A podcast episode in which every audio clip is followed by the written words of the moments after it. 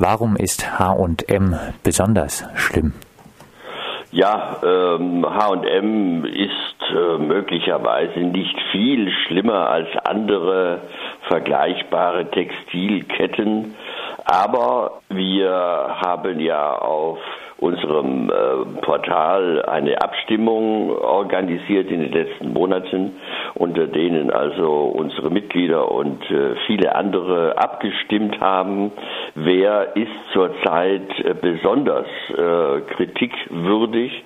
Und da hat also H&M das Rennen gewonnen und deswegen steht also jetzt heute in 20 äh, Städten vor den Filialen ähm, von H&M unsere Organisation beziehungsweise mit vielen Gruppen, die sich vor Ort äh, bereit erklärt haben, bei den Aktionen mitzumachen.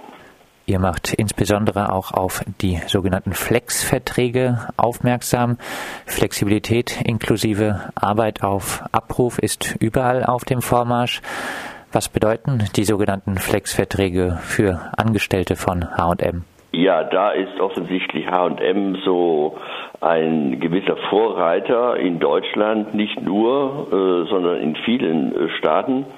Und äh, ja, diese Flex-Verträge bedeuten einmal, äh, dass ähm, es zehn vereinbarte Wochenstunden gibt, sozusagen als, als Mindestwochenarbeitsstunden, äh, aber äh, dass dann also alles andere, was über die zehn Stunden hinausgeht, sozusagen auf Abruf oder auf kurzfristige Vereinbarung stattfindet, sodass also äh, die Wochenarbeitszahl oder damit auch die Monatsarbeitszahl und damit natürlich auch das monatliche Einkommen sehr starken Schwankungen unterliegt. Also im Extrem, dann sind es mal 10 Stunden und dann sind es mal 40 oder auch mit Überstunden und das wechselt also sozusagen von Tag zu Tag und von Woche zu Woche und von Monat zu Monat und äh, das ergibt natürlich eine sehr ungewisse Arbeits- und überhaupt auch Lebenssituation.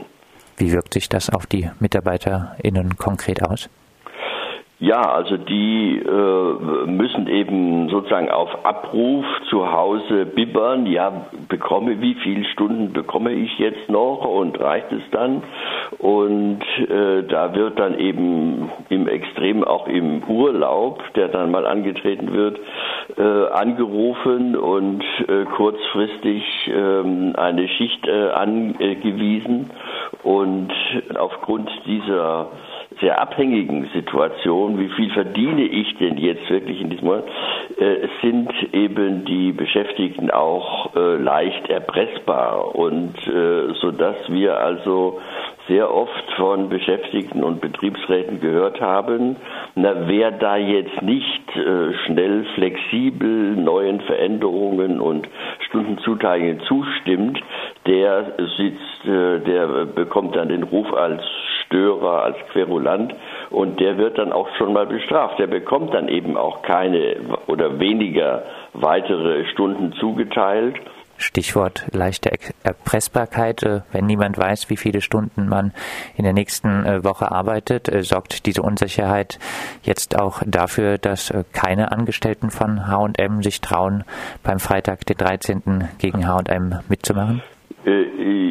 Ja, und, und, und was sich in der, in der Vergangenheit schon äh, eben oft gezeigt hat, und das ist das auch, was wir anprangern, ähm, Beschäftigte, die also versucht haben, äh, einen Betriebsrat zu wählen, die äh, sind dann eben schon mal auch dadurch bestraft worden, dass sie eben keine zusätzlichen Stunden mehr zugeteilt bekommen haben. Und äh, das ist ja ein anderer sozusagen äh, schlechter Umstand, äh, weil die Verträge auch befristet sind, dann wird eben jemand, der zum Beispiel eben äh, sich für einen Wahlausschuss für die Wahl eines Betriebsrats ähm, bereit erklärt hat, dass der dann eben seinen befristeten Vertrag nicht mehr verlängert bekommt heißt wahrscheinlich dann aufgrund der Repression von H&M sieht mit der gewerkschaftlichen Organisierung bei H&M eher schlecht aus. Ja, das sieht äh, schlecht aus. Es gibt äh, bei H&M äh, natürlich sozusagen in die Öffentlichkeit, also über zu allen Bereichen, äh, wo es problematisch ist, gibt es wunderbare Erklärungen. Wir sind für Nachhaltigkeit, wir sind für die Menschenrechte, wir sind für die Arbeitsrechte der internationalen Arbeitsorganisationen und äh, so. Ne? Also es gibt eine ungeheure Image äh, Gutmensch-Produktion, aber ähm, in der Praxis äh, sieht das dann oft eben ganz gegenteilig aus. Der Aktionstag gegen HM ist jetzt äh, schon länger angekündigt. Äh, gab es Reaktionen vom Unternehmen? Ähm, äh, nein, äh, wir haben davon äh, nichts gemerkt. Ähm, wir wollen mal sehen. Eine Aktion, die heute stattfinden wird, ist auch ähm, Abmahnungen zu verteilen, Abmahnungen an die Kunden. Wenn ihr jetzt äh, bei diesen Abmahnungen erklärt, äh, äh die Kunden hätten als äh, Kunde eben eklatant äh, ihre ethischen Pflichten verletzt, begebt ihr euch dann nicht im Umkehrschluss auf die Ebene, ich kaufe mir mit genug Geld möglichst korrekt das Gewissen frei? Äh, nein, also wir wollen äh, eigentlich die, die Kunden ähm, zu äh, Mitmachern äh, gewinnen und zu Unterstützern der äh, Verkäuferinnen und, und Verkäufern von H&M und äh, wir werden die Kunden eben auch auffordern, geht in die Geschäfte rein, äh, fragt die Beschäftigten nach ihren Arbeitsbedingungen, fragt auch die äh, Filialleiter, die heißen natürlich nicht Filialleiter, sondern Store Manager, ne, fragt die Store Manager, wie äh, geht es denn bei Ihnen zu, wie äh, teilen Sie denn hier äh, die Schichten ein, wie kurzfristig ist das? Und äh, so, also dass Sie das, was wir jetzt ähm, eben öffentlich vorbringen als äh, die Praktiken von H&M, dass die auch durch die Kunden in die äh, Geschäfte mit hineingetragen werden als Fragen. Und äh, das verstehen wir sozusagen als, als eine Unterstützung für die Beschäftigten. Du hast schon gesagt, wahrscheinlich äh, ist äh, die Textilbranche relativ vergleichbar. Auch andere Textilunternehmen lassen in Indien, in Bangladesch unter beschissenen Arbeitsbedingungen äh, produzieren.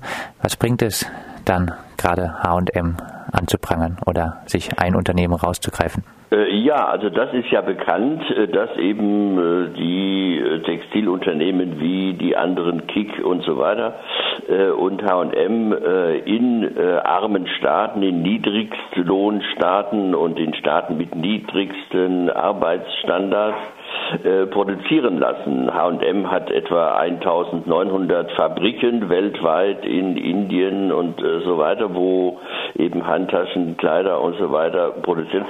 H&M produziert ja nicht selbst, sondern lässt eben unter solchen Bedingungen produzieren.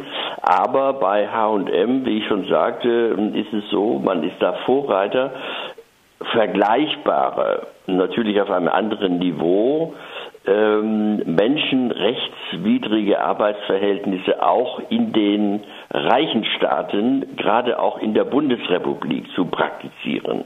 Also nicht nur ungerechte Arbeitsverhältnisse in Bangladesch, sondern eben auch in Deutschland, sozusagen im Herzen der reichsten Staaten in den USA, in Frankreich, äh, und ähm, Italien, Schweden, wo die Schwerpunkte der äh, Kette H&M sind. Abschließend einen Blick in die Zukunft. Was wird sich durch die Freitag der 13. Aktion für die Beschäftigten bei H&M verbessern? Ja, wir hoffen, äh, dass diese Aufmerksamkeit ihre Situation verbessert. Wir können aber nicht annehmen, dass das jetzt äh, gleich passiert, sondern äh, das wird ja nur passieren, wenn erstens mal natürlich Kunden da auch nachhaltig mitmachen, nicht nur einmal, sondern wenn auch andere Kräfte, die auch größer sind als und, und einflussreicher sind als wir, äh, wenn äh, Gewerkschaften sich da stärker engagieren, wenn das möglicherweise auch mal in den Deutschen Bundestag äh, reinkommt. Das ist ja ein Tabuthema im Deutschen Bundestag und in der großen Öffentlichkeit der Leitmedien. Und nur wenn das sozusagen eine, eine, eine breitere Unterstützung in der sogenannten Zivilgesellschaft findet, mit den verschiedenen Akteuren, erst dann kann sich etwas wirklich verbessern. Das sagt Werner Rügemer von der Aktion Arbeitsunrecht. Mehr Infos zum heutigen Freitag, den 13. gegen H&M gibt es auf der Seite der Initiative Arbeitsunrecht unter arbeitsunrecht.de.